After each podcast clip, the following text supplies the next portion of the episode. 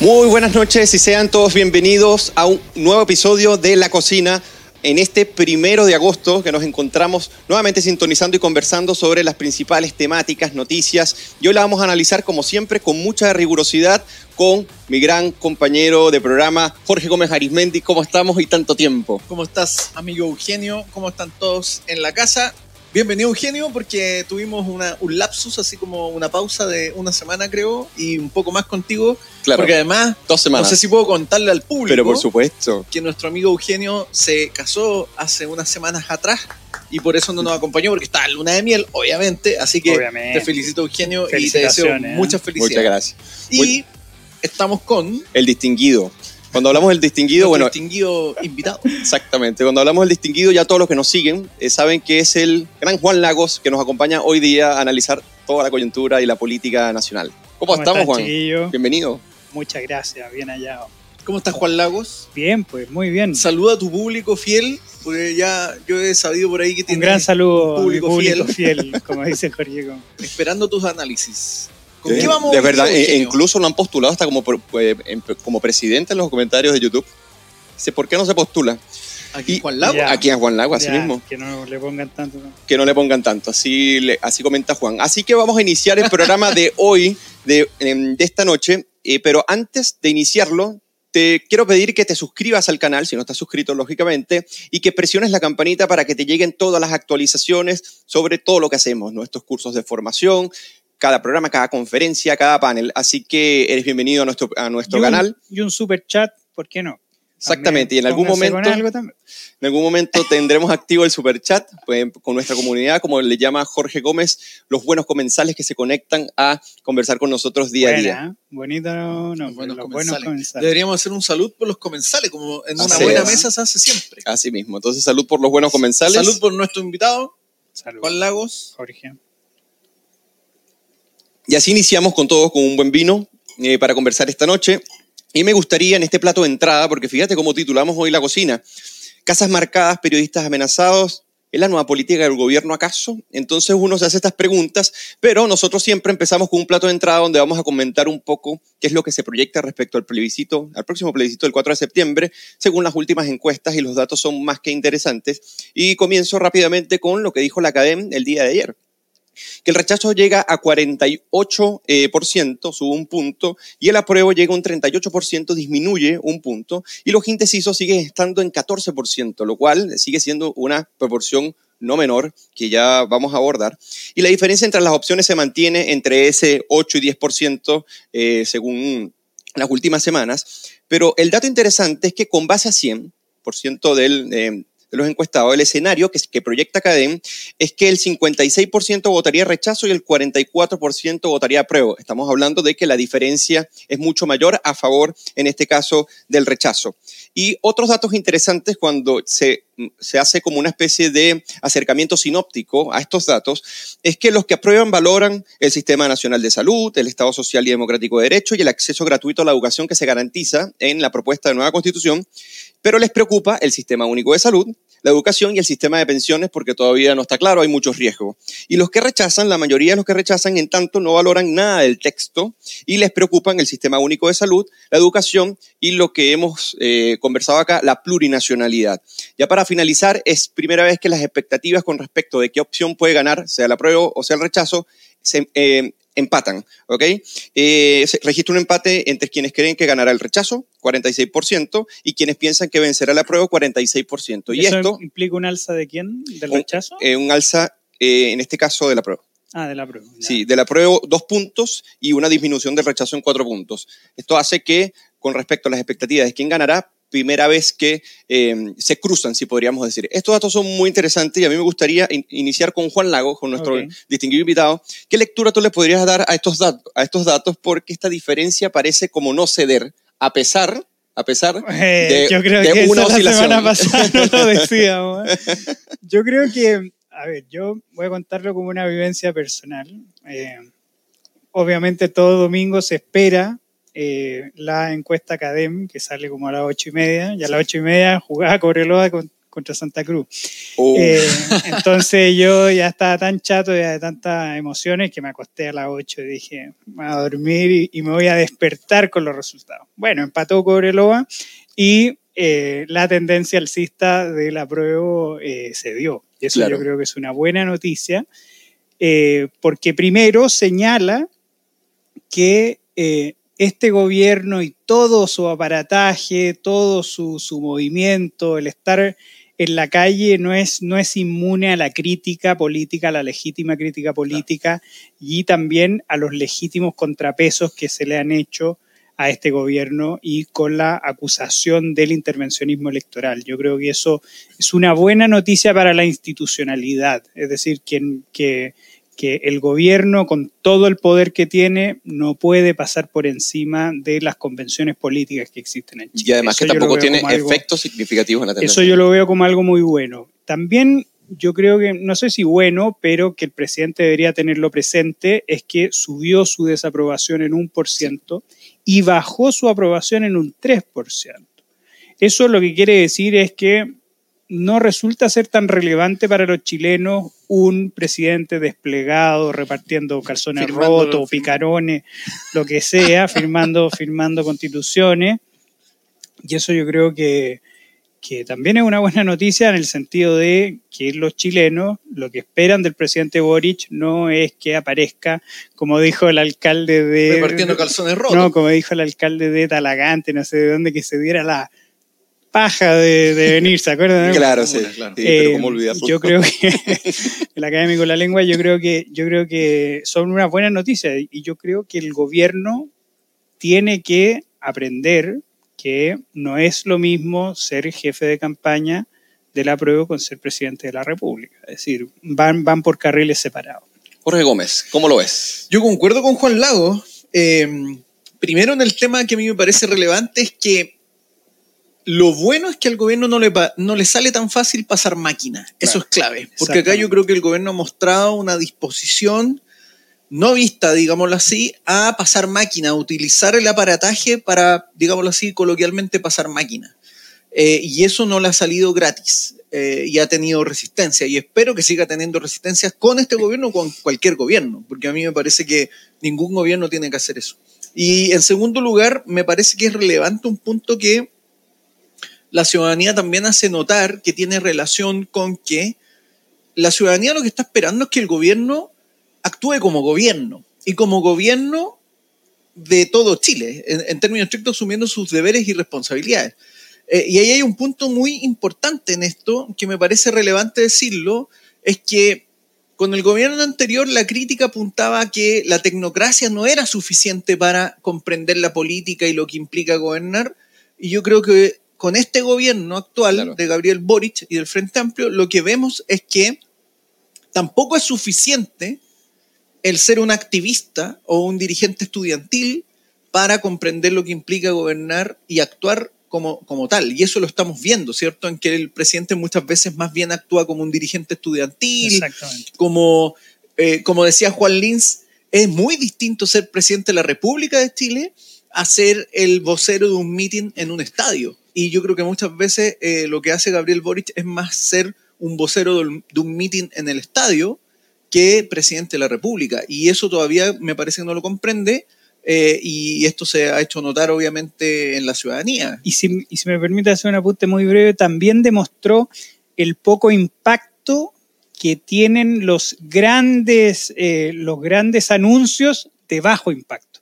Porque, por ejemplo, el copago cero resulta ser un, un maquillaje, uno podría decir, políticamente interesante, pero más que eso no es. Es decir, no le cambia la vida a los chilenos el copago cero, que de facto el copago era cero eh, en los fondos C y D, porque muchas veces eh, no se pagaba, se daban créditos y esos créditos no se pagaban generalmente, por lo tanto, eso en primer lugar demuestra que, esta, que por ejemplo, Bárbara Sepúlveda dijo esto le va a cambiar la vida a los chilenos, esto de...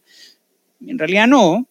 Y también el bajo impacto del gas, porque Claro. recordémonos que son unas cantidades pero ínfimas en comparación con todos los, eh, todos los balones de gas licuado que, que salen por día. no, Y ya, hay, Entonces, que, y hay que decir un punto, en el anuncio del copago cero, Gabriel Boric hace una trampa, que a mí me parece que la prensa en eso ha sido poco prolija, en ser mucho más incisiva. Y es que Gabriel Boric hace este anuncio, obviamente dentro del marco de la actual constitución, y ahí uno podría decir, bueno, la actual constitución parece que no le impide al gobierno ejecutar una ampliación, por ejemplo, del copago cero, y sin embargo lo que hace es leer un artículo de la constitución propuesta, es decir, de la eventual nueva constitución.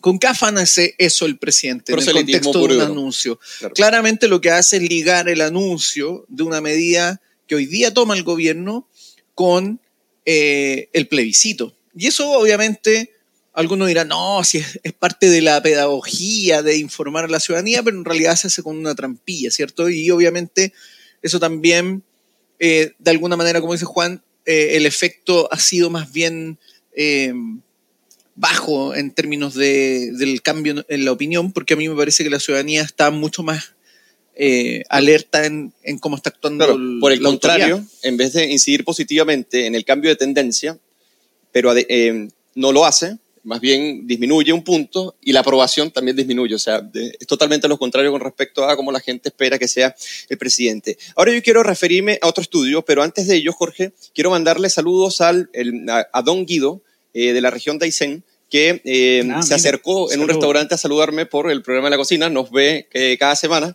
y le gusta mucho nuestro programa. Así que a que por acá le mandamos Bueno, los saludos de vuelta. Nos- Le mandamos los saludos de vuelta y qué bueno hacemos que... la cocina allá Don en Guido, si quiere, vamos y hacemos la, la cocina de allá con- un día. con un cordero. No hay problema. Así que ahora me gustaría pasar a otro, eh, un estudio que publicó ayer la tercera, bien interesante, que se llama Termómetro Constitucional, el cual tiene unos datos interesantes que me gustaría pasar más allá de los datos a lo que es que, al parecer, transversalmente eh, la ciudadanía asumió, tanto en el apruebo como en el rechazo, que la propuesta es mala, o por lo menos tiene en cierta medida eh, artículos malos. Entonces, el apruebo a secas, según eh, este estudio, llega apenas a un 15,9%, o sea, aprobarla tal como está. El rechazo para seguir con la constitución actual llega a un 10,5%, pero en cambio, el apruebo para mejorar llega a un 33,4% y el rechazo para reformar a un 39,5%. Entonces parece que el eje del debate cambia en la posibilidad de reformar o de cambiar eh, la constitución que sea aprobada, ¿no? Y esta diferencia de, de 5,5 puntos se parece a otros sondeos eh, que acercan las posturas de apruebo y rechazo. Y me gustaría eh, conversar con ustedes acerca de estos anhelos que hay y, y, lo realista que puede ser, Juan, ¿cómo lo ves tú? De que realmente si la propuesta de actual constitución llegara a ser, en cierta medida, apoyada por la mayoría el 4 de septiembre, realmente esos, esos cambios se puedan generar. Bueno, hay un porcentaje bastante interesante de la izquierda que señala que no habría que hacer ningún cambio. Tiene un cierto sentido, que es respetar la voluntad popular, es decir, Claro.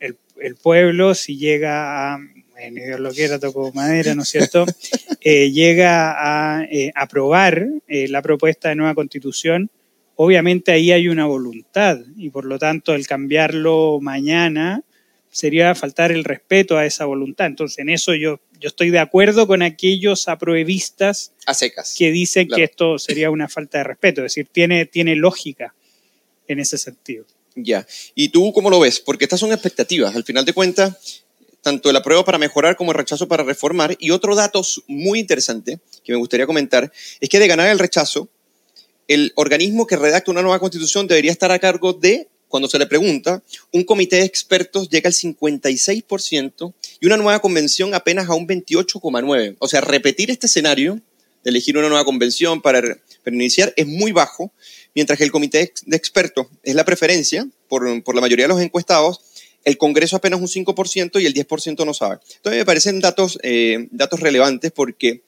quién aprueba, eh, claro. disculpa, quién reforma, quién cambia, cuál es el organismo que predomina, incluso desde la izquierda hasta la centroizquierda, sí. hablan con su comité de expertos para ver qué reforman. Entonces sí. llega un momento que el alza de la noción de los expertos como que se reivindica. Eso es, eso es cierto, pero yo tomaría ese dato con pinzas. ¿En qué sentido? En que, en que la discusión de quién va a reformar la nueva constitución es una pregunta demasiado subordinada que no está que no es objeto de cierta discusión política. ¿Por Mm. qué?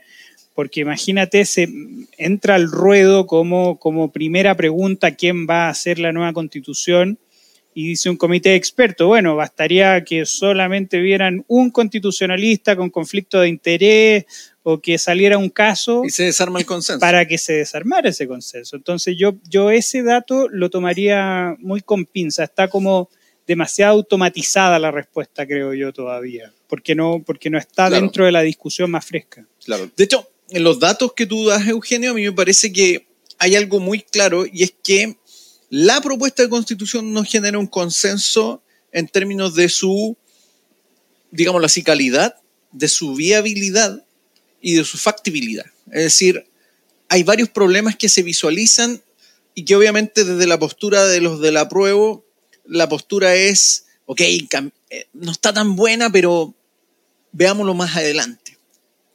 Y desde el rechazo lo que se asume es que eventualmente tiene que ser otra la carta, ¿cierto? Ahora, hay varias instancias o escenarios que se han abierto respecto al tema de qué es lo que se cambia o cómo se cambia. Y ahí yo creo que ha faltado la discusión política, es decir, acá falta que los actores políticos efectivamente establezcan ese marco, porque si tú sumas, ahí hay un marco en la suma más o menos de un casi 70%. Por lo tanto, que esos actores representativos de este 70% sumados, ¿cierto? Que al final ven que hay que cambiar o corregir, vean cuáles son los elementos a corregir y se genera un nuevo consenso. Ahora, tengo un dato que hace poco se, se dio a conocer, es que el presidente Boric llamó a las coaliciones a acordar cambio a la propuesta de nueva constitución, Claro. pero previo al plebiscito.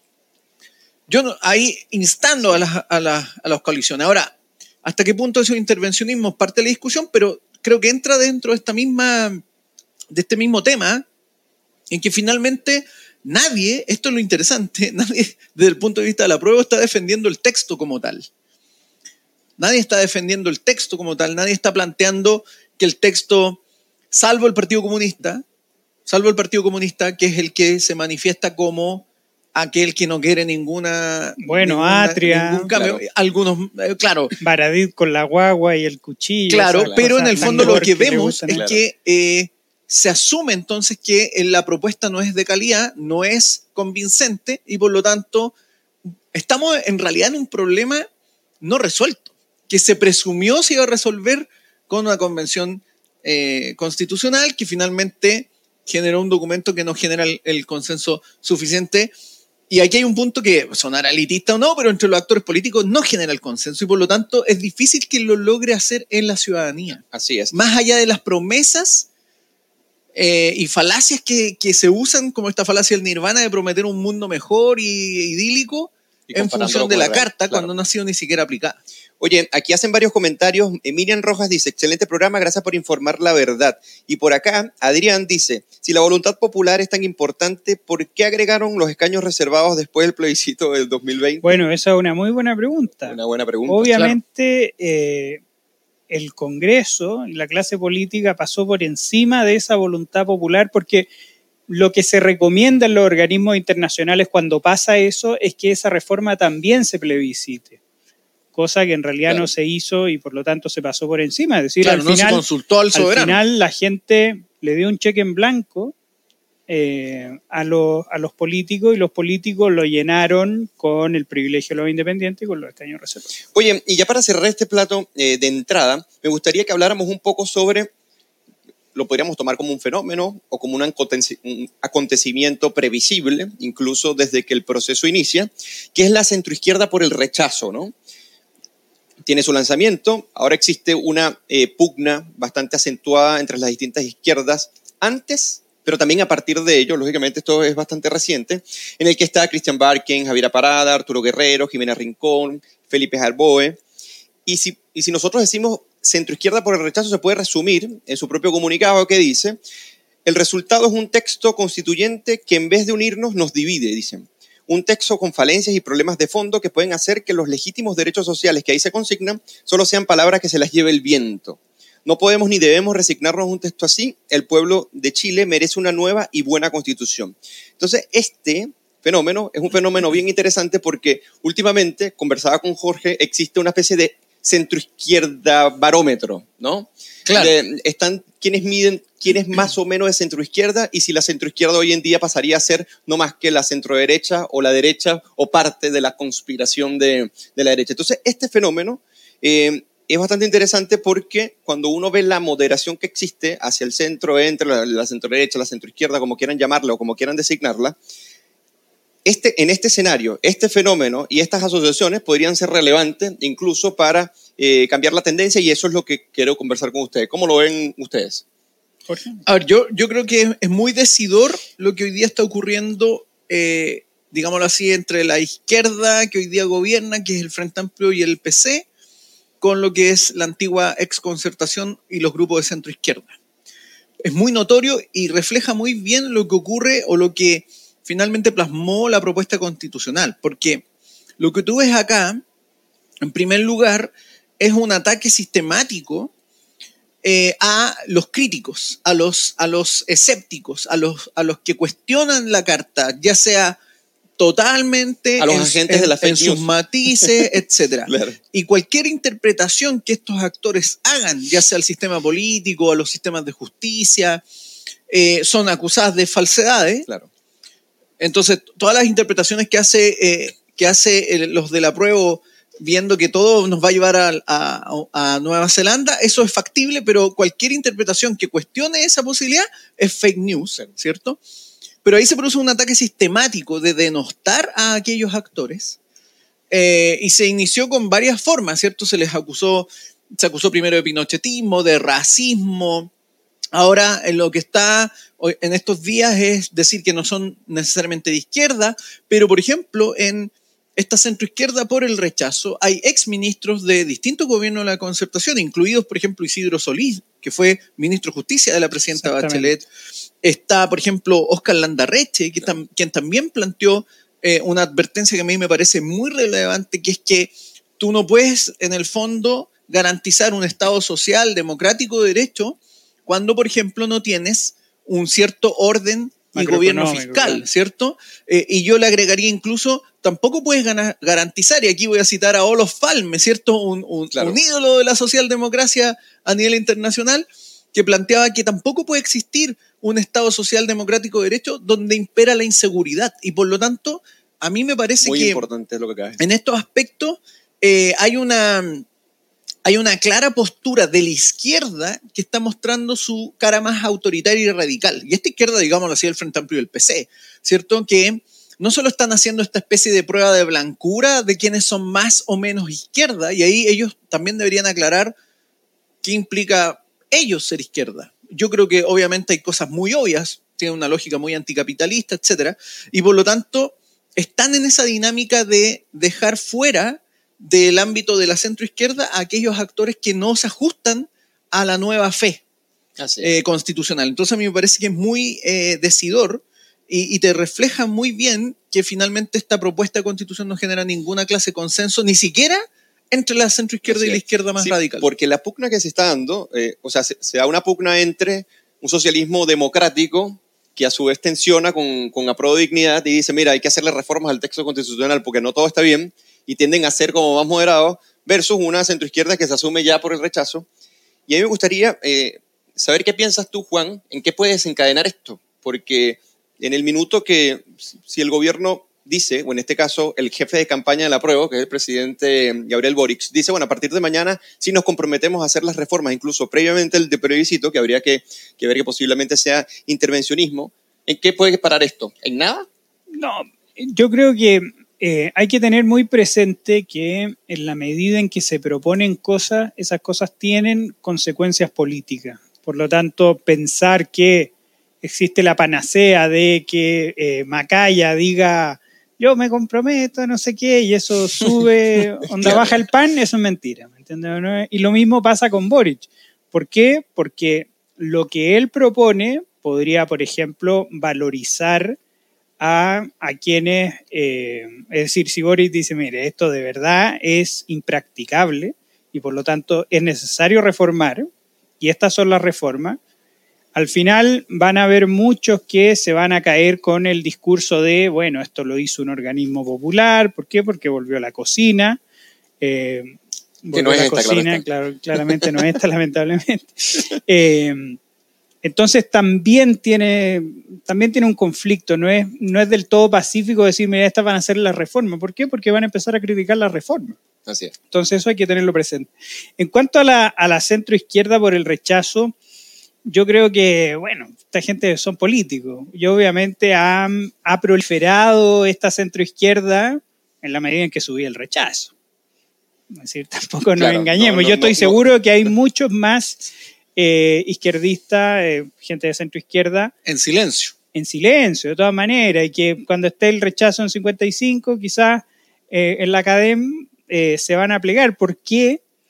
Porque obviamente una persona de derecha debería estar en contra de esta constitución, pero hay buenas razones para que una persona moderada centro-izquierda esté en contra también. Claro, Pero incluso, bueno, no sé Es si un decir- giro sustancial, Ah, pero y, lo, sí. y lo último que me gustaría hacerle un homenaje a Cristian Barken, porque Mira. Cristian Barken... Esto, esto está ¿Cuál interesante. Esto ¿Cuál está es? interesante.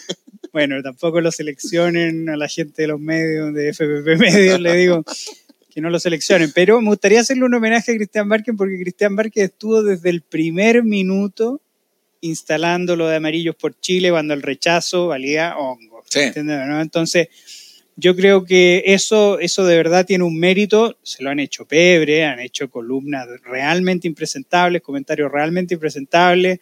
Ahora resulta que Barken era tonto, resulta que... No eh, era de izquierda. no era de izquierda cuando le hizo la entrevista a Roberto Bolaño. Roberto Bolaño le dijo que no a cada rato, diciendo que es mentira, que es una gran entrevista que le hace a Roberto Bolaño en, en- en la belleza de pensar. del Entonces. Mira, esto, esto es un, esto es un hito en entonces vaya, vaya, vaya mi reconocimiento a Cristian Barken, que desde el minuto uno vio el proyecto y no le pareció Sí. y fue honesto. Incluso desde el inicio con respecto a la violencia y a la poca capacidad de disentir en un espacio civilizado, comenzó a escribir un conjunto de cartas, entre ellas eh, porque se consideraba amarillo y a partir de ahí parte el movimiento cuando tenía todo en contra. Es que A diferencia, sí. que me gustaría hacer esta diferencia luego para pasar al plato de fondo con Ricardo Lagos, por ejemplo, que Ricardo Lagos, luego de que bueno, las tendencias comienzan a estrecharse, ahora sí ven en el apruebo una gran oportunidad. Claro, en exactamente. el rechazo. No, en en, el apruebo. en el apruebo. Una gran oportunidad para seguir con el proceso Eso fue después de la carta. Cuando Claro. iba al rechazo así punteando, don Ricardo Claro. eh, escribe esa carta muy ambigua. En cambio, Claro. el presidente Frey, yo creo que fue el gran, el gran estadista Muy de, los- preciso, muy preciso. Claro. de los años de la concertación, dijo, tengo diferencias insalvables. Listo, eso es lo que se requiere de un líder y no una persona que ande navegando como Claro, la, la carta ambivalencia, claro. de don Ricardo, lamentablemente. Eh, Hay un punto clave en esto que tiene que ver con que, a propósito del homenaje a Barken de Juan Lago, y a Frey, imagínate. Tiene estoy relación muy con- Vamos a hacer un estoy muy tiene relación con el, el tema de que acá en el escenario que hoy día vemos, hay un afán de establecer esto como una pugna entre derechas e izquierdas, en términos de el apruebo sería una izquierda progresista, democrática, modernizadora, versus esta derecha cavernaria. Pero en realidad lo que hay aquí es una pugna,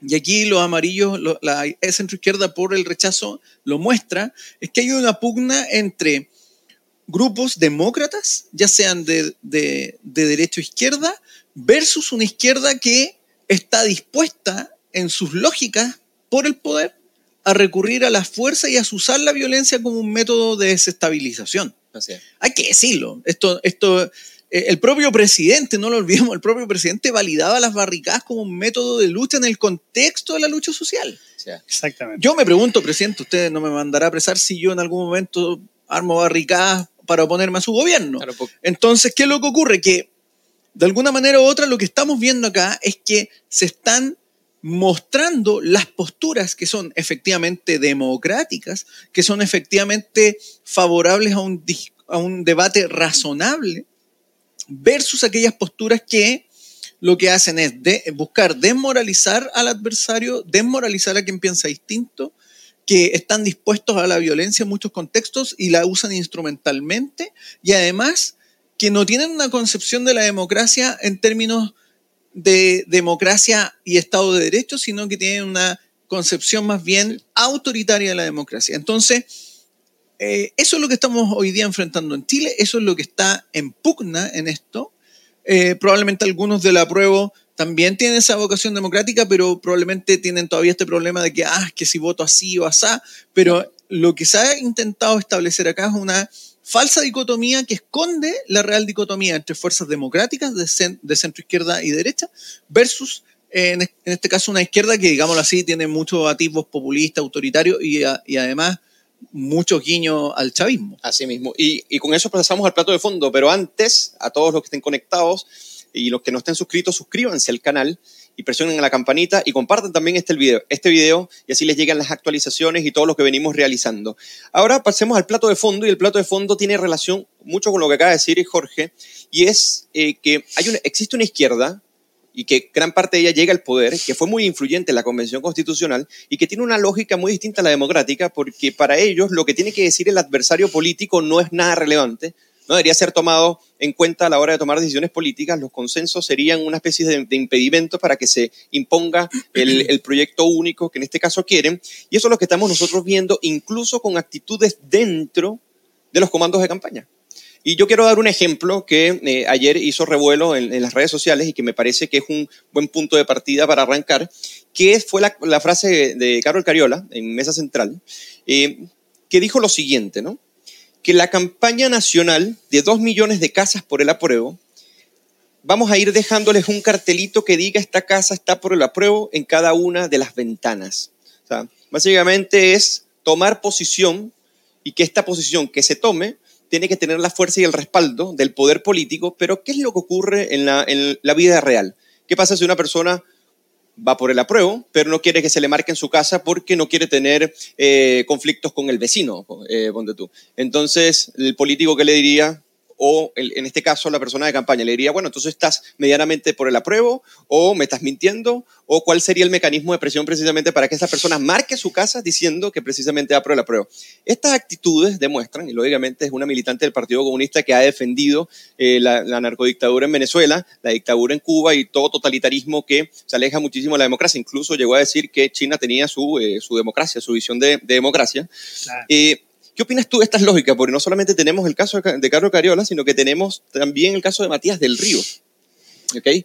Con, su, con, su, desvinculación de un programa en TVN. Pero pasemos con esta actitud de Carol Cariola. A ver, yo creo que, claro, se ha discutido el tema de si tiene o no em, un carácter totalitario la medida. Eh, y lo que uno tiene que ver es que lo que uno puede definir como totalitario, dictatorial, no siempre se manifiesta de manera explícita o directa, ¿cierto? No olvidemos, por ejemplo, que Carol Cariola defendía el, baile, el quien baila pasa, ¿cierto? Y lo defendía como una humorada, pero una humorada que, que conlleva detrás una clara violación de la libertad personal en términos de la libertad de conciencia, la propia voluntad. Porque, ¿qué pasa si yo no quiero bailar? Si yo no quiero estar al, al, al ritmo de, de, un grupo que me está pidiendo que yo baile. ¿Qué pasa si yo no quiero ser el bufón en el semáforo en un momento dado? Ese grupo tiene derecho sobre mí para forzarme, tiene derecho a insultarme o agredirme eventualmente porque yo me niego a eso. Entonces la lógica detrás de este marcaje de casas eventualmente también responde a esa idea, porque hay un tema de presión detrás, ¿cierto? Llega un grupo en el fondo que te dice, hola, venimos a marcar su casa. Y el vecino dice, no, es que yo no estoy con ustedes. Eh, va a ser, ah, no se preocupe, usted tiene libertad para hacerlo? ¿O va a ser la típica lógica de presión de grupo, ¿cierto? Ah, pero ¿cómo? ¿Por qué no lo hace? ¿Por qué no lo permite? Ya no sea mala onda. Lo típico que se produce cuando un grupo presiona a un individuo. Eso es lo que, lo que eventualmente va a ocurrir. Y, y no puedo eh, evitar, ¿cierto? Recordar que de alguna forma el totalitarismo, como decía Hannah Arendt, se produce cuando hay alusiones indirectas y también cuando hay alusiones veladas. Y las alusiones indirectas y veladas se producen en el entorno directo de las personas. Por lo tanto, aquí hay que tener ojo porque lo que uno puede considerar como una simple humorada o como, o como una práctica, ¿cierto? En el fondo conlleva luego una eventual sistematicidad, ¿cierto? Eh, que obviamente en los regímenes ya autoritarios, dictatoriales que conocemos que han existido, eh, es a través de esos mecanismos que se ejerce la presión sobre la voluntad individual. Claro, incluso pasa del dominio de, del el dominio de la conducta al dominio del pensar, a través de la presión que tenga un grupo sobre ti. Y bueno, y cuando uno define el totalitarismo, el totalitarismo no es más, y esto lo discutíamos hoy, y que lógicamente llega a la sociedad civil y que puede partir de la propia sociedad civil eh, hoy en día sin necesidad de que estés en el, en el partido político. Los fenómenos como de la corrección política, por ejemplo, son fenómenos que apuntan hacia ello. Que, que, el totalitarismo no es más que aquella pretensión de que la totalidad de la colectividad se someta a los fines ya sea un partido político, el partido político o de una agrupación que tenga poder por encima de los demás. Entonces, lo que tú dices es muy relevante porque la sociedad civil comienza en cierta medida a ser víctima de aquellos que no solamente buscan modificar las conductas a través de una presión ejercida por la supuesta masa, sino también del cambio de pensar que ya sería ilegítimo a los ojos de esta mayoría que se te impone. Exacto. Y que no necesariamente tiene que ser mayoría. Lo que es necesario es que tengas fuerza o que te muestres como una fuerza, en este caso, totalizante.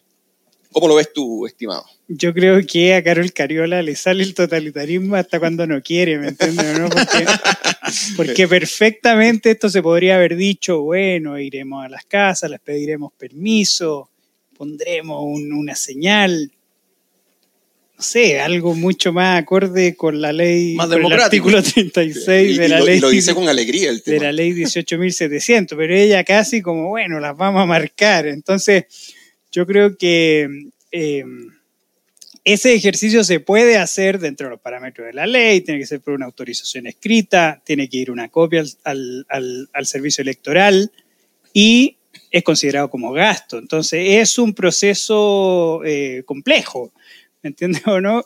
Si Carol Cariola lo hubiese dicho así, pero a ella se le sale el, el, el, el Venezuela, el Cuba, ¿no es cierto? Vamos, vamos a ir marcando las vamos casas. a los pioneros y no sé, cosas, cosas yeah, así. Entonces, yeah. entonces yo igual lo veo como, como un chac... Obviamente creo que hay, hay por detrás algo así, eh, que hay riesgo eh, en el totalitarismo, pero también creo que como de chacarro se le sale por los poros. Claro. Y lo, pero lo aparte dice con una punto, sonrisa. Sí, y aparte hay un, punto, hay un punto que me parece clave en esto, porque hay una visión no solo colectivista o colectivizada del ejercicio del voto, porque uno podría la primera pregunta que se hace uno es, ok, en una casa todos votan claro, o tienen la misma opción. Claro. ¿Qué pasa si en una casa tienen distintas opciones o preferencias electorales? ¿Qué pasa ahí? Entonces, acá hay una lógica en que se asocia eh, el voto de un individuo eventualmente con la casa, ¿cierto?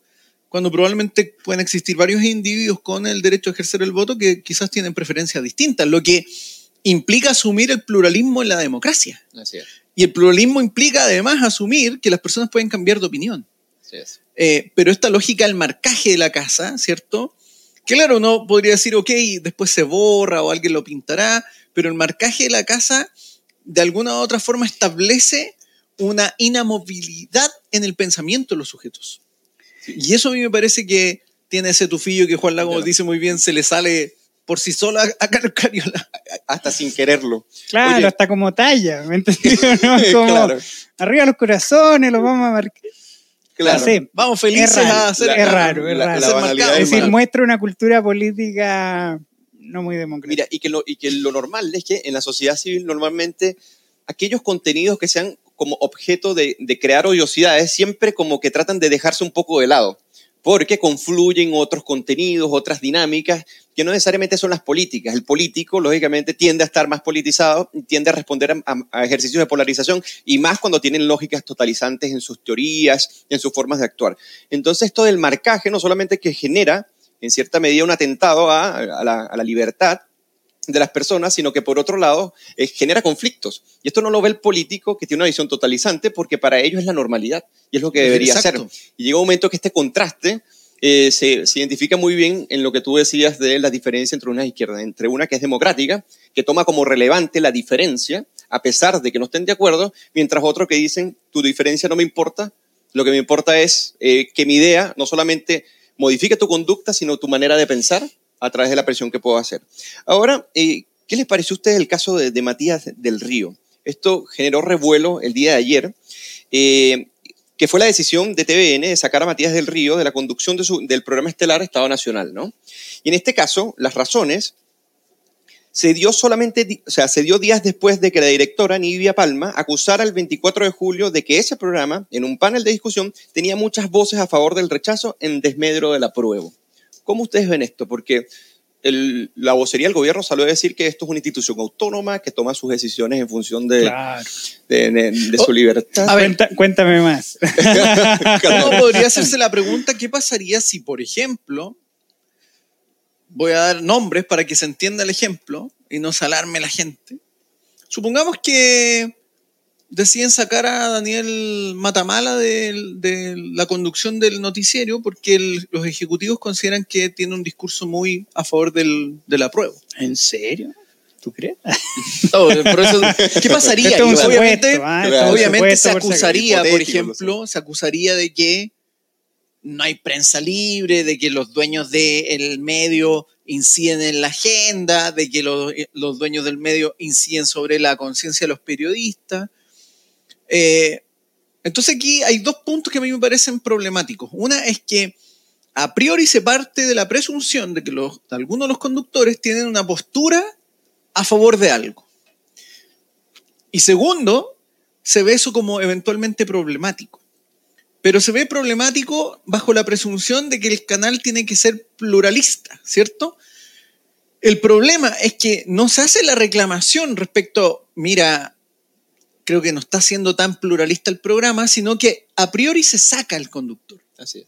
Y se saca además con una excusa muy burda, que es protegerlo de las críticas ¿no? Por, eh, por dejarlos de ellos mismos. del, del público. Entonces, yo aplico el criterio de qué ocurriría si esto fuese una decisión en un canal privado de televisión. Obviamente habría un escándalo y muchos llamando al boicot, de no ver ese canal, no comprar los productos que, que eventualmente auspician ese programa y que esto demuestre que los privados, bla, bla, bla. Pero lo que ocurre hoy día lo vemos en un canal estatal que además tiene, se supone, gestión como, eh, entre comillas, privada, Claro. pero, pero además, la pregunta es, eh, ¿qué ocurre entonces bajo esta dinámica? ¿Qué es lo que se termina instalando bajo esta dinámica de, mira, en realidad está poco equilibrado esto?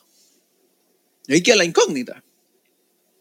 Así es. Entonces, yo no, la, la medida en, sí eh, es, más, es, más, es más clara, ¿cierto? La, la, la razón.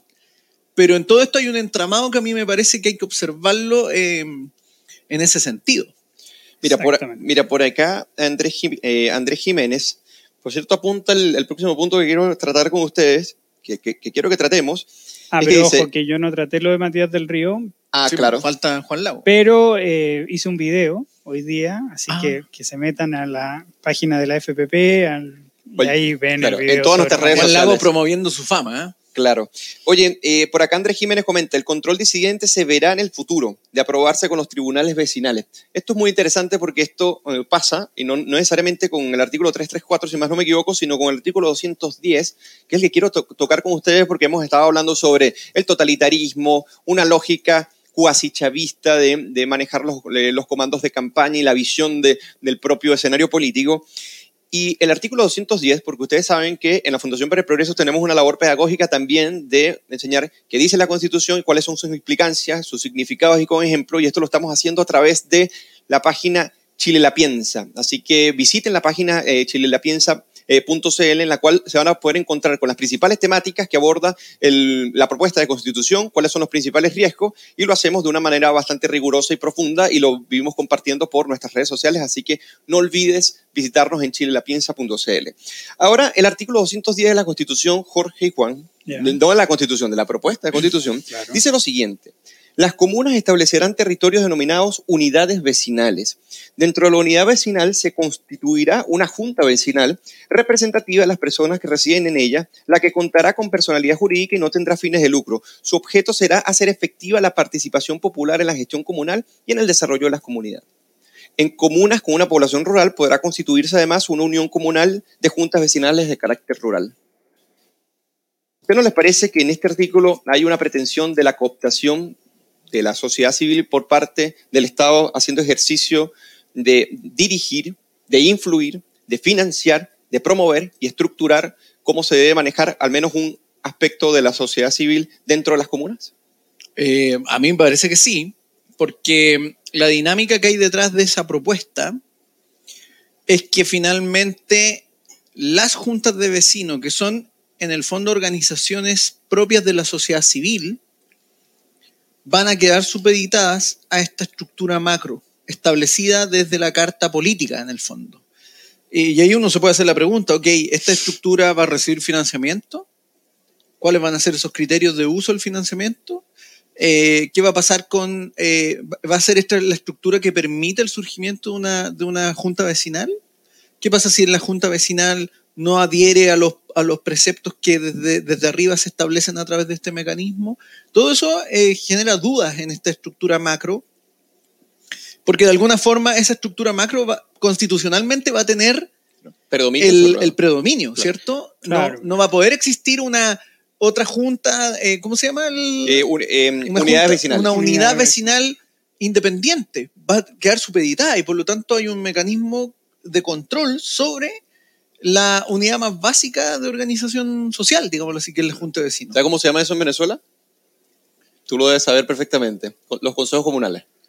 Es lo más Ejerce parecido. el aparataje, claro. O, o el CDR. Ah, sí, los, comités. Claro, los Comité de Defensa de la De la Revolución. Eh, lo que pasa claro. es que aquí hay una clara Y ojo, también son sin del- fines de lucro y ahí nadie es, es remunerado con un salario en los CDR cubanos, pero son eh, unidades vecinales de control de la disidencia en los distintos territorios eh, con la excusa supuestamente de promover la participación popular en Cuba. Claro, sí. Mira, yo creo que lo más, lo más fácil en este caso es contrastar ese artículo con lo que pasa hoy en Chile.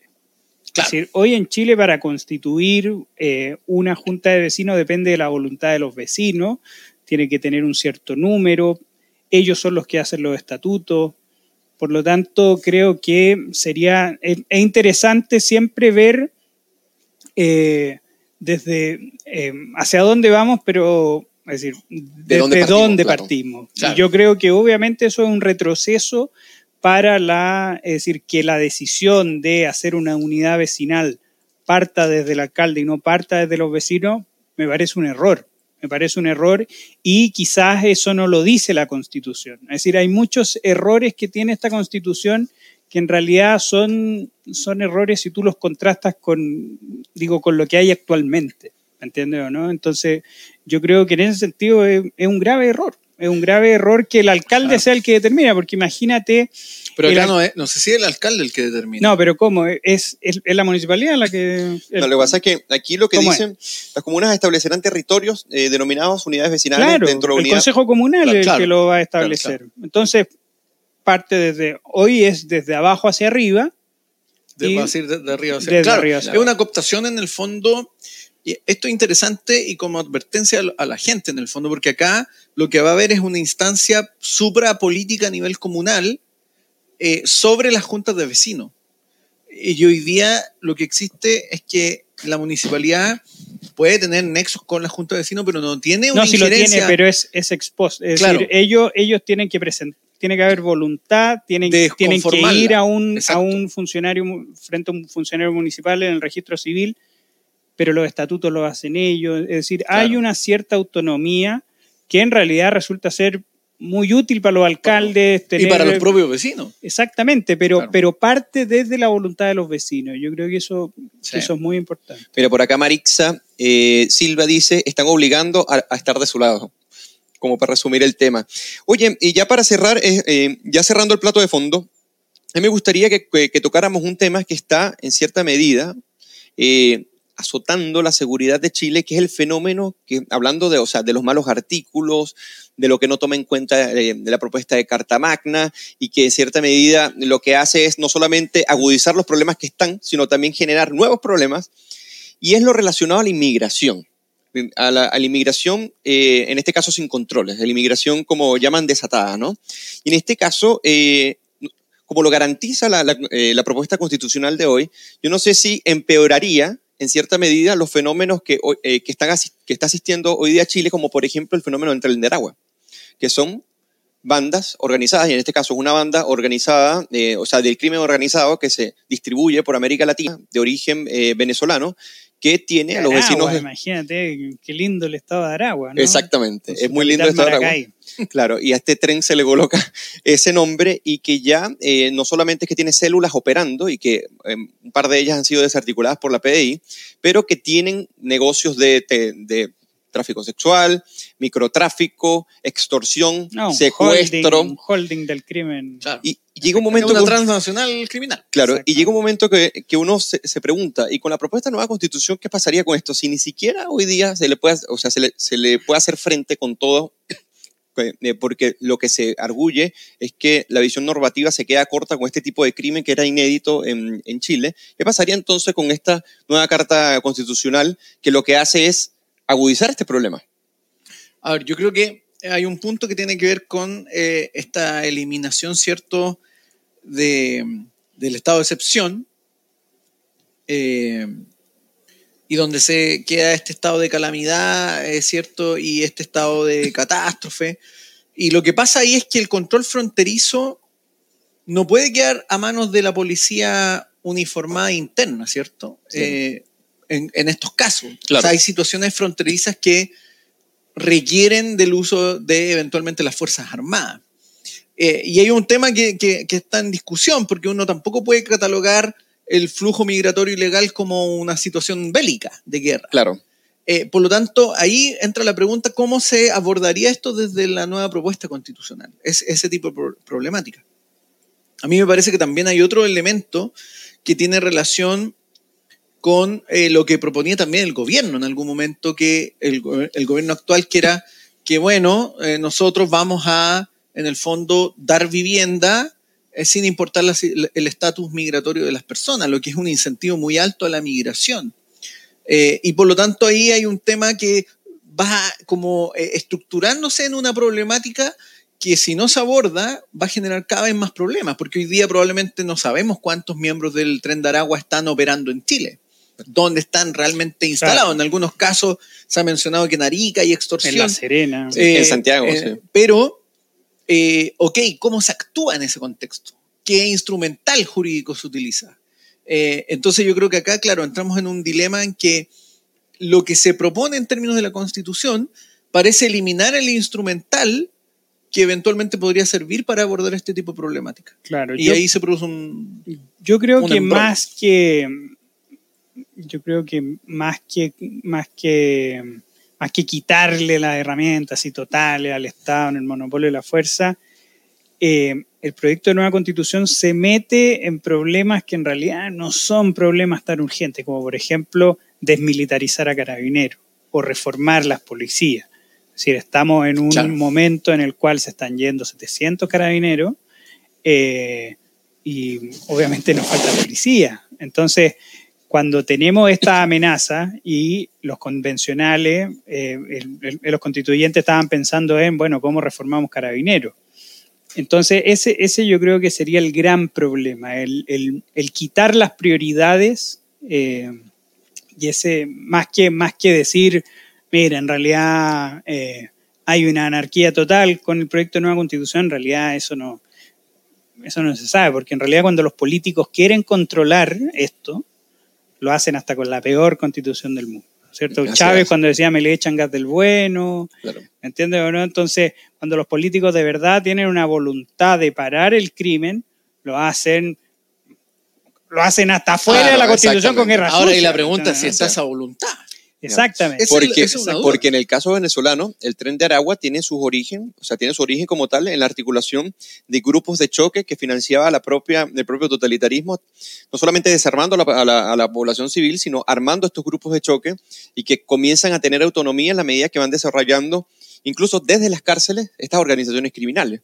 Básicamente lo que, lo que se importa desde Venezuela, eh, o sea, entre la, entre la buena, la buena migración, las personas que se integran, que vienen a aportar al desarrollo, por otro lado está la irregularidad en la cual se cuela este tren de Aragua y que también es eh, un fruto del totalitarismo venezolano. Es que es un punto importante, Eugenio, en lo que tú dices, porque acá el problema migratorio que afecta esencialmente, por ejemplo, a la población venezolana, eh, de alguna forma la, la, incerteza jurídica perjudica al venezolano, digámoslo así, honrado. Claro. Y es un caldo cultivo para el venezolano mafioso, el boliviano mafioso, el chileno mafioso, que se aprovechan de esa incerteza, de la inoperancia de la autoridad para vulnerar derechos. Eh, porque el tren de Aragua, por ejemplo, se dedica a la explotación y la trata de blancas. Yo no veo a las feministas reclamando contra ese tipo de actividades por parte de estas estructuras mafiosas. Deberían estar poniendo el grito en el cielo frente a esa situación, ¿cierto?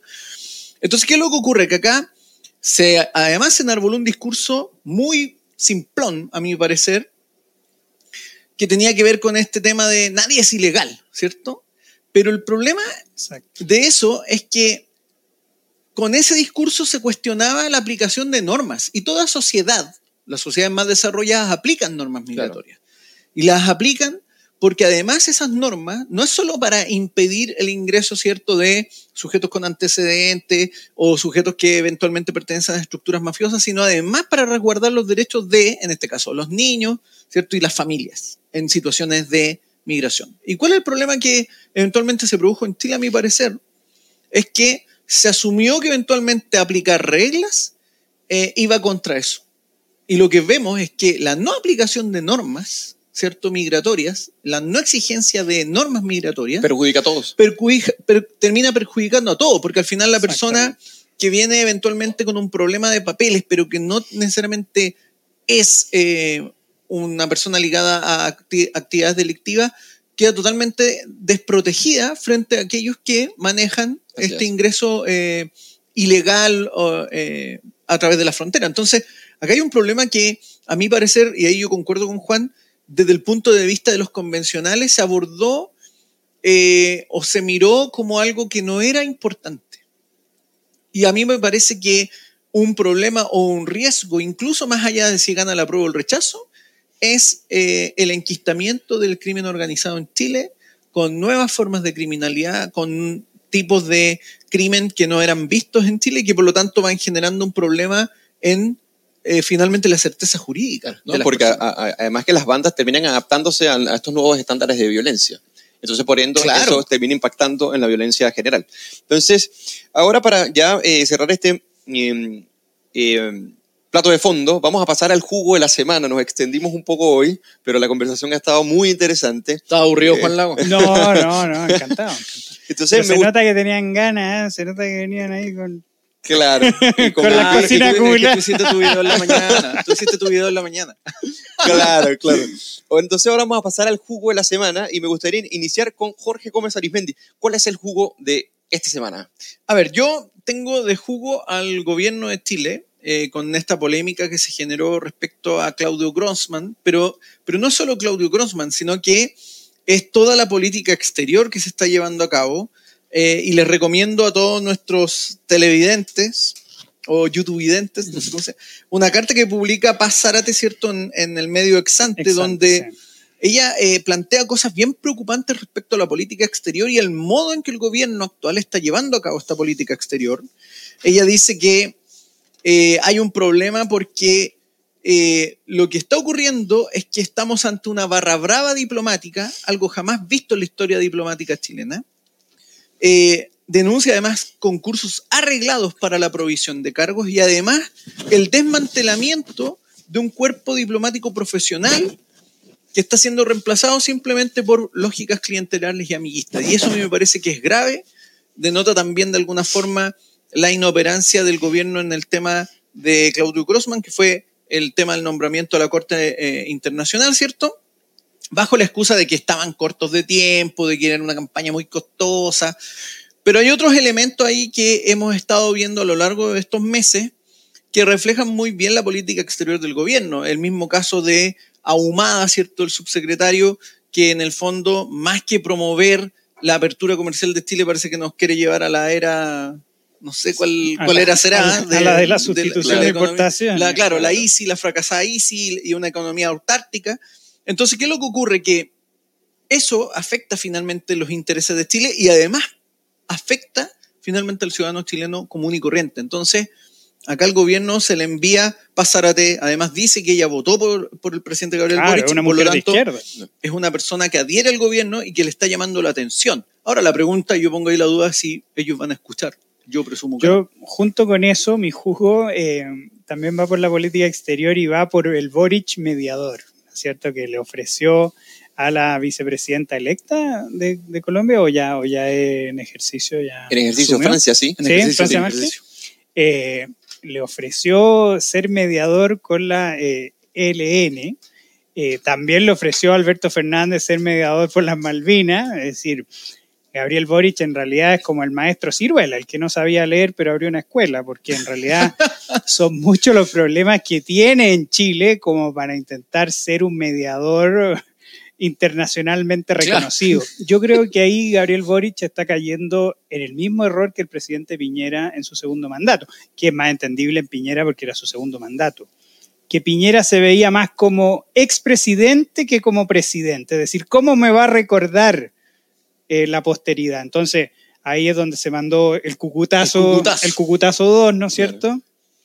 Chuta, estoy, estoy, como, estoy como el presidente. no me- Cuidado, te- unos, Eh, unos espasmos, cuidado. Este, ahí se dio el cucutazo, ¿por qué? Porque en lugar de pensar de cómo voy a terminar eh, eh, eh, buscándole pelea a Maduro, el tipo dijo, no, aquí esta es mi Yo consagración, historia, el claro. grupo de Lima, entonces yo creo que sería bueno que volviéramos a tener un presidente de la República que pensara como presidente de la República, en tiempo presente, viendo cuáles son nuestros problemas internacionales y no pensando salir en los 100 hombres más influyentes de la revista Time, porque ya sabemos que es una cuchufleta. Es decir, Elisa Loncón fue eh, hace Claro. dos- un año atrás y, y ya Y apenas sabía lo que es la expropiación. ¿Dónde está Elisa Loncón? Que por cierto, Francia asume, eh, Francia Marca asume, asume el 7 de agosto, Ah, pero ya está haciendo ejercicios como, Claro. No, pero como es- vicepresidente. claro. No, aparte, lo que dice Juan Leo es muy, es muy cierto. es muy decidor, sí.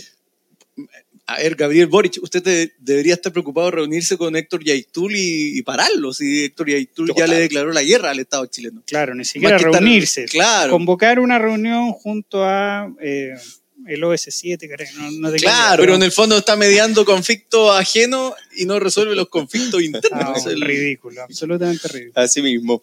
Y bueno, y mi jugo de la semana hoy, eh, y, como, y como de costumbre, va a ser Isquia Siches.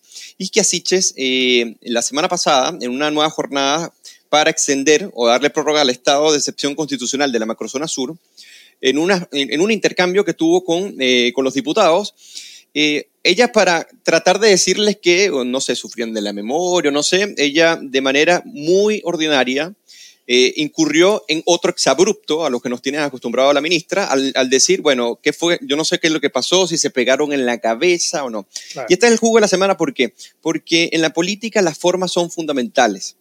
Los fondos doctrinarios, lógicamente, son eh, también fundamentales, pero las formas en política eh, deben prevalecer y más cuando se están en instancias, en este, en este minuto solemnes, ¿no? En donde hay una, el Congreso, a pesar de que su proceso y, y quienes lo dirigen no son bien valorados por la ciudadanía en general, como eh, actualmente la figura del Congreso institucionalmente es querida, según las encuestas y los estudios, por eh, la mayoría de la ciudadanía en Chile. ¿Y qué es lo que pasa cuando una eh, ministra que tiene gran poder eh, y, Y, que baja si y muy- y muy baja aprobación y que, se ha, y que se ha mandado exabrupto tras exabrupto, de repente le dice a un grupo de diputados que si se pegaron en la cabeza o no. Esa forma y ese trato eh, me parece que es un jugo eh, debido a que eh, si Chile ha estado, a mi, a mi criterio, y esto lo, lo conversamos con Juan, a mi criterio, acostumbrado es que a las formas, a pesar de las diferencias, siempre se han respetado.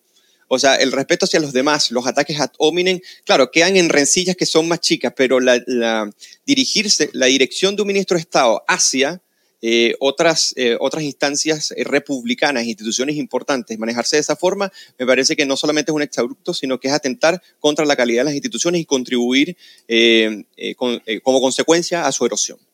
Más allá de que estoy muy de acuerdo con el discurso republicano maravilloso que acaba de hacer Eugenio, yo creo que este es un jugo agravado por la baja aprobación que tiene Isquiasiche. Es decir, Claro. porque Isquiasiche, acuérdense que lo habló de, ¿cómo era? Desgraciado, maldito. ¿Cómo, ¿Cómo era que se refirió al presidente Piñera? Estos malditos, estos No, claro. malnacidos. Claro. Pues, sí. Pero cuando estaba en. Queen Isquia, Colegio- en el entonces podía en el decir cualquier médico, cosa. Entonces, Y todos se reían. Claro, exactamente. Y además, que, que se hagan lo estupendo en la Cámara de Diputados, yo creo que han ocurrido otros exabruptos. Sin perjuicio de que resulta ser absolutamente grave e inentendible que una ministra que está valiendo tanto hongo, por decirlo de una manera, no se puede dar el lujo de generar un exabrupto así. Así se suspenden las sesiones, pero con Isquia en un 70% yo creo que otro gallo hubiera cantado. Sí, de, de hecho no olvidemos el episodio de eh, Edmundo Pérez Lloma y, y, Arena, ¿cierto? Que se tiraban los papeles, Claro. ¿cierto? Se tiraban los papeles y no pasó a mayores, claramente. Pero normalmente en es que contexto. pasan al recuerdo porque esas formas O Moreira con. Claro. Claro, y Y ahora, ya finalizando el jugo de la semana, que estuvo muy bueno el aporte de, de Juan, por cierto, eh, pasamos al bajativo. Al bajativo, que es la parte donde nosotros recomendamos libros, series, películas, eh, poemas, para no solamente seguir profundizando, sino también distraerse un poco quizás de la realidad politizada y politizante que hoy en día eh, vivimos en Chile. A mí me gustaría empezar eh, por el mismo orden con Jorge Gómez Arismendi. ¿Cuál es tu bajativo de hoy día? Bueno, yo a propósito de marcar casa, y obviamente guardando las proporciones, voy a recomendar un libro que es, un clásico a esta altura, que es eh, Los orígenes del totalitarismo de Hannah Arendt, donde efectivamente va explicando cómo se va cimentando en la sociedad europea lo que finalmente termina siendo el fenómeno totalitario, un proceso de larga descomposición en varios aspectos de la vida social europea, no solo a nivel político, sino que también jurídico, cultural, y por lo tanto eh, el tomar en consideración los riesgos que siempre existen, latentes, de que una sociedad se desvíe hacia el camino del autoritarismo, de la dictadura, nunca está de más tenerlo presente y este libro, a mi parecer, eh, lo, lo recuerda siempre. Así que recomiendo este libro de Hannah Arendt, Los orígenes del totalitarismo. El es un pequeño- libro extenso, El pequeño libro de bolsillo. eh, es un libro extenso, Claro. no es para llevarlo en el bolsillo, pero sí para estarlo leyendo y yo creo en estos tiempos más que nunca. Juan Lagos, ¿cuál es tu bajativo? Mira, yo siempre he intentado eh, como libros nuevos, ese, ese Claro. ha sido como mi interés. Obviamente yo no voy- vengo a la cocina toda la semana, entonces Ah, puedo está dar- claro, te da que lo invitemos más, está diciendo. También Claro. no, pero también lo estoy excusando que usted dice el libro del año La Pera, pero también porque están todas las semanas en eso. Entonces yo como vengo una vez al mes, eh, me puedo dar el lujo de recomendar libros recientes. El libro que quiero recomendar es este, es de Josu de Miguel Bárcena, se llama Libertad, una historia de la idea. Josu de Miguel es profesor de Derecho Constitucional de la Universidad de Cantabria, un articulista muy interesante que es una pluma obligada cuando uno visita The Objective, que es un gran Claro. sitio web. ¿Y de qué trata el libro? El libro es, él lo denomina como un ensayo realista sobre la libertad. Y en ese sentido, eh, ¿a qué se refiere con realista? Que es que aborda la libertad como un fenómeno que trasciende, es decir, como un fenómeno que se ve influenciado y que se modifica a través de la historia. Y lo hace de un modo, es un libro breve, de 121 páginas, y lo hace de un modo muy interesante. Primero, abordando tópicos que son clásicos dentro del liberalismo, como por ejemplo estudiar cómo veían los antiguos la libertad, cómo lo veían los modernos, la relación entre libertad e igualdad, eh, libertad positiva, libertad negativa, con muchas citas de forma muy erudita, pero él también aportando mucho de su análisis. También lo hace eh, con elementos del derecho, eh, eh, es decir, cuáles serían la, la relación entre el derecho y la libertad, de la libertad y el derecho, cómo, esto se relaciona con el poder constituyente y con la legitimidad. Y luego hace otra cosa que también es muy interesante, que es vincular la libertad con ciertos tópicos, con ciertos tópicos eh, esenciales de la filosofía, como el espacio, como el tiempo, cómo se relaciona la libertad con el espacio, con el tiempo, cómo se va configurando el reconocimiento y tiene una conclusión bastante interesante que es cómo para mantener esta libertad quizás también es hora de ponerle un ojo a los deberes. Yo creo que es un libro muy bueno, Bueno. eh, muy recomendado. eh, obviamente yo no estoy completamente de acuerdo con todo lo que dice eh, el profesor de Miguel, pero es un libro corto que merece una segunda lectura. Así que cuando haga la segunda lectura, vengo también y así me ahorro. Genial. Muy Así bien, te ahorra muy bien, libros Juan nuevos. Y bueno, y mi bajativo de hoy, después de esta excelente recomendación que dan ustedes, Hannah Arendt y, y este libro de Libertad, una- la historia de una idea, yo quiero recomendar una película. Y una película es con base a estas lógicas totalitarias que se vienen desarrollando desde algunos políticos acá en Chile, como Carol Cariola, entre otros, Daniel, Daniel Howard, que es La vida de los otros, del director Florian Henkel, del año 2006. Se ha convertido en un clásico y básicamente lo que hace es trasladarse a lo que fue la, la República Democrática eh, Alemana, así le, así le llamaban Democrática. democrática alemana, que estaba en este caso supeditada no solamente al Partido Comunista, sino también a la persecución eh, diligente, por cierto, y, sistemática de la Stasi.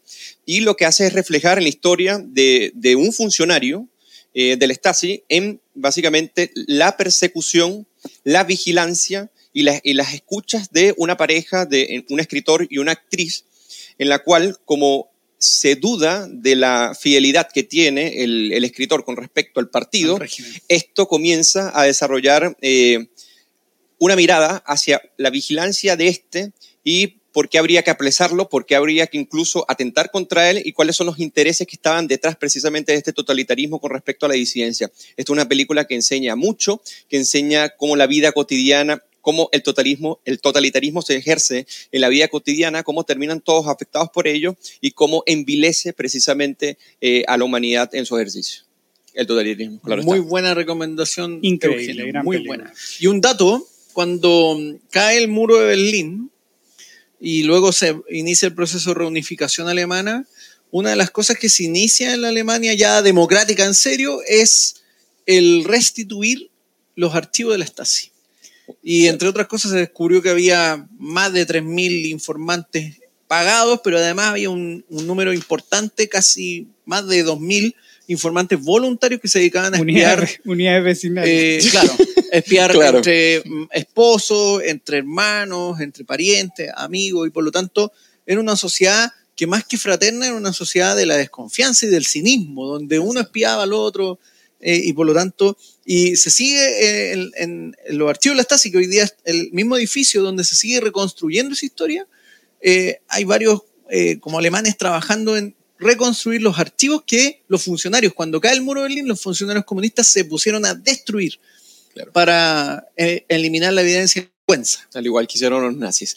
Así que hemos llegado al final de este programa, un programa que estuvo sustancial, al cual queremos agradecer todo, pero antes quiero eh, decirles varias cosas. Lo primero es que nos sigan en chilelapiensa.cl, en nuestras páginas, redes sociales, en lo que compartimos por las redes sociales de la Fundación para el Progreso, donde estamos explicando los principales artículos eh, que propone, en este caso la propuesta de constitución, qué significa, cuáles son sus implicancias y aterrizados ejemplos para que las compartas con las personas que quieran analizar esta propuesta, que, que es bastante larga y que no necesariamente todos tenemos que entender, este, porque no todos sabemos de derecho, no todos sabemos de derecho constitucional. Entonces es fundamental que en este caso, si quieres aprender y quieres eh, relacionarte con este conocimiento, chilelapiensa.cl puede ser una gran opción para ti. Pero además, a los que están conectados, pedirles que se suscriban al canal, presionen las campanitas para que le lleguen las actualizaciones y si te gustó esta conversación que tuvimos con Jorge Gómez Arismendi y el, y el distinguido Juan L. Lagos, lo compartas y así eh, pueda llegar a muchas personas más. Así que le deseamos una muy buenas noches y esperamos verlos en el próximo episodio de La Cocina.